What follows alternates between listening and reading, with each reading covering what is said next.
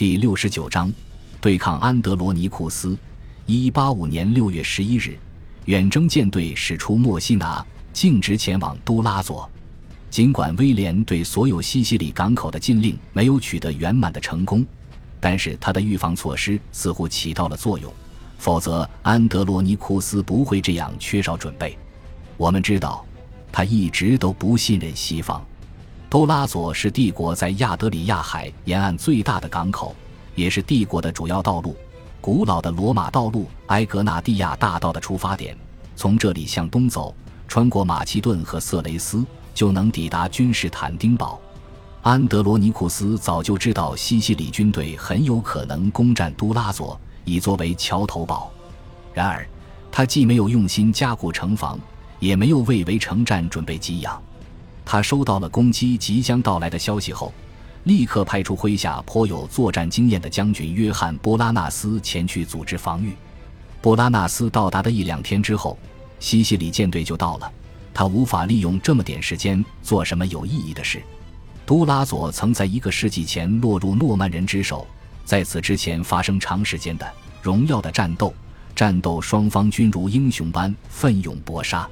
当时拜占庭一方的指挥官是皇帝本人，诺曼人一方的指挥官则是他们那个时代的两位杰出的骑士罗贝尔吉斯卡尔和他的儿子博埃蒙德。在战斗中，伦巴第人西吉尔盖塔证明他自己在勇气上不亚于他的丈夫和继子。在拜占庭一方。瓦兰吉卫队的英格兰人忠心耿耿，挥舞斧子，战斗至最后一人。但是这回的故事就很不一样了。布拉纳斯知道毫无胜算，未经挣扎就开城投降。六月二十四日，舰队抵达还不到两周的时间，都拉佐就投降了。西西里军队接下来穿过巴尔干半岛，进军过程颇为迅速而平静，没有军队阻拦他们。八月六日。陆军在塞萨洛尼基城外安营扎寨。八月十五日，绕过伯罗奔尼撒半岛的舰队到达，下锚停船。围城战开始了。塞萨洛尼基是一座繁荣发达的城市，当时已经拥有一千五百年的历史，其基督教传统可以追溯到圣保罗的时代。作为海军基地，它控制着爱琴海；作为商业中心，它可以与君士坦丁堡媲美。甚至在每年十月的贸易集市时，还能超过君士坦丁堡。到时候，全欧洲的商人都将汇聚到这里，跟非洲和黎凡特的阿拉伯人、犹太人和亚美尼亚人的商人做生意。得益于这项集市活动，塞萨洛尼基城内也拥有常驻的欧洲商人社群，其中主要是意大利人。事实证明，这对攻击方有一定价值。不过，塞萨洛尼基在一千一百八十五年陷落的灾难，不应只归咎于城内的外邦人，而应归咎于守军统帅大卫科穆宁。尽管皇帝指示他尽一切可能，尽全力攻击敌人，他还比杜拉佐的守将布拉纳斯好一些，有充足的时间来布防和准备给养，他却什么也没有做。围城战开始后不过数天，他麾下的弓箭手就把箭用完了。不久后。甚至抛石机用的石块也没有了，更有甚者，蓄水池也未经检查。有人发现有些蓄水池是漏水的，可是发现的太晚了。大卫从来没有表现出丝毫的羞耻和不安。尼基塔斯侯尼亚特斯可能非常了解他的性格，因此写道：在这段糟糕透顶的日子里，尼基塔斯本人不在塞萨罗尼基。但他的记载基于最可靠的权威——塞萨洛尼基督主教尤斯塔修斯。尤斯塔修斯尽管以研究荷马史诗而著称，其文风却不算流畅优美。而且他是一位优秀的希腊爱国者，没有掩藏他对拉丁人的憎恨。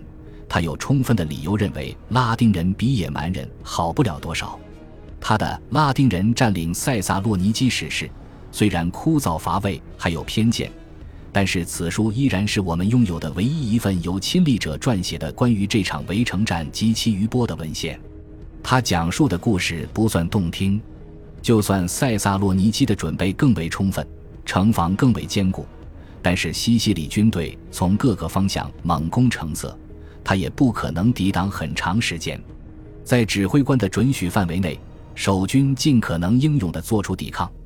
但是不久后，城东的防御工事开始崩塌，同时，一伙城内的德意志雇佣兵拿取贿赂，打开了西边的城门。八月二十四日，西西里军队从两侧同时拥入这座拜占庭帝国的第二大城市。大军中肯定有数百名有希腊血统的士兵，肯定还有数百名来自普利亚、卡拉布里亚和西西里岛，成长于希腊人社群附近的士兵。他们对希腊的习俗和宗教传统很熟悉，甚至还能说一些希腊语。如果这些人能发挥影响，劝劝他们那些没那么文明的战友，那就应该算是好事。他们却没有这样做，或者说尝试过，然后失败了。西西里军队丢弃了纪律，放手展开血腥的屠杀。自从狄奥多西大帝八百年前在大竞技场屠杀七千名市民以来，还没有哪一桩事比得上这次暴行。尤斯塔修斯记载中，当时身亡的希腊市民的人数也是七千人。这或许不是巧合，不过诺曼统帅估计身亡的市民为五千人，所以尤斯塔修斯的数据应该离真实情况不会太远。发生的事不仅有杀人，妇女和孩子也被抓起来，遭到了侵犯，房屋遭到劫掠和焚烧，教堂遭到亵渎和毁坏。最后这一系列暴行最让人震惊，在诺曼西西里的历史中。我们发现亵渎神灵的事件很少很少，这种规模的更是绝无仅有。即便是不太了解拉丁人的希腊人，也对他们的行为感到又惊又怕。尼基塔斯同样承认，可想而知，一定程度的劫掠是不可避免的。而劫掠活动作为围城战成功之后对军队的奖赏，已经得到了承认。希腊人将会毫不犹豫地承认双方的角色已经得到了翻转。这次残暴行为有些不同，鲍德温在开始就采取了坚决的措施。是日清晨，西西里军队进入城里，到中午，他已经设法恢复了秩序，但是随后后勤出现了问题，塞萨洛尼基无法应对突然涌入的八万人，城里的食物很快进入西西里人的嘴里，当地居民很快就开始挨饿，待处理的尸体带来了更多的问题。过了好多天，尸体才被处理完毕。此时八月的暑热早就发挥了威力，接着爆发了一场流行病，军队的拥挤助长了疾病流行。尤斯塔修斯还认为，军人不加节制地饮用新得到的葡萄酒的行为也助长了疾病。最后，占领军有三万多名士兵因疫病而死去，还有人数不明的当地居民因此身亡。从一开始，忏悔仪式就是很严重的问题。拉丁人占领许多当地教堂自用，但还是有军人冲入依然由希腊人使用的教堂，打断宗教仪式，还向主持仪式的教士咆哮。此外，发生了一件更危险的事：有一群西西里人听到一阵急促而有节奏的锤击声，他们受到惊吓，认为这是起义的信号，就赶紧去拿武器。后来，他们及时得知这阵声音叫做 s a m a n t r a n 是东正教教士召集信徒时所用的木锤声。在一周左右的时间里，双方达成了某种不稳定的妥协办法。鲍德温虽然自负，此时却是懂得变通的指挥官。尤斯塔修斯虽然按理说还算是俘虏，却为阻止不必要的摩擦做了很多工作。跟遭到占领时经常出现的情况一样，尤斯塔修斯的教民不久就会发现。可以从这些搞不懂商品真正价值的外国人身上赚钱。我们很快就发现，尤斯塔修斯为塞萨洛尼基的妇女习惯为身于西西里士兵而发出轻轻的叹息。但是城市内外的氛围依旧充满了火药味。当军队再次结成队列向东方进发，只留下少量驻军时，希腊人和西西里人必定都长舒了一口气。到此时。安德罗尼库斯已经向塞萨洛尼基派出了至少五支独立的军队，意图阻止西西里军队的前进。如果这些军队由同一位将领指挥，还有可能拯救城市。军队的分散似乎显示皇帝的统治越来越不稳定。五支军队撤退到道路以北的山岗上，跟被催眠了一般，目送西西里军队前进。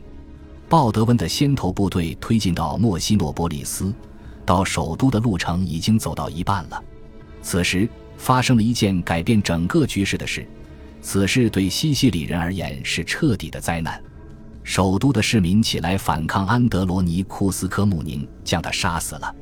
跟其他地方一样，君士坦丁堡的居民被塞萨洛尼基的消息逼到了恐慌的边缘。安德鲁尼库斯的行为很符合他那矛盾的天性。一方面，他坚决地采取行动，维修城墙，维护防御。城墙的状况得到了仔细检查，距离城墙太近，有可能为进攻方所用的房屋都被毁坏了。他还紧急调来一支一百艘船组成的舰队，并为其配备给养。尽管拜占庭舰队中船只的数量还不到西西里海军的一半。但是在狭窄的马尔马拉海和博斯普鲁斯海峡，拜占庭舰队还是有胜算的。感谢您的收听，喜欢别忘了订阅加关注，主页有更多精彩内容。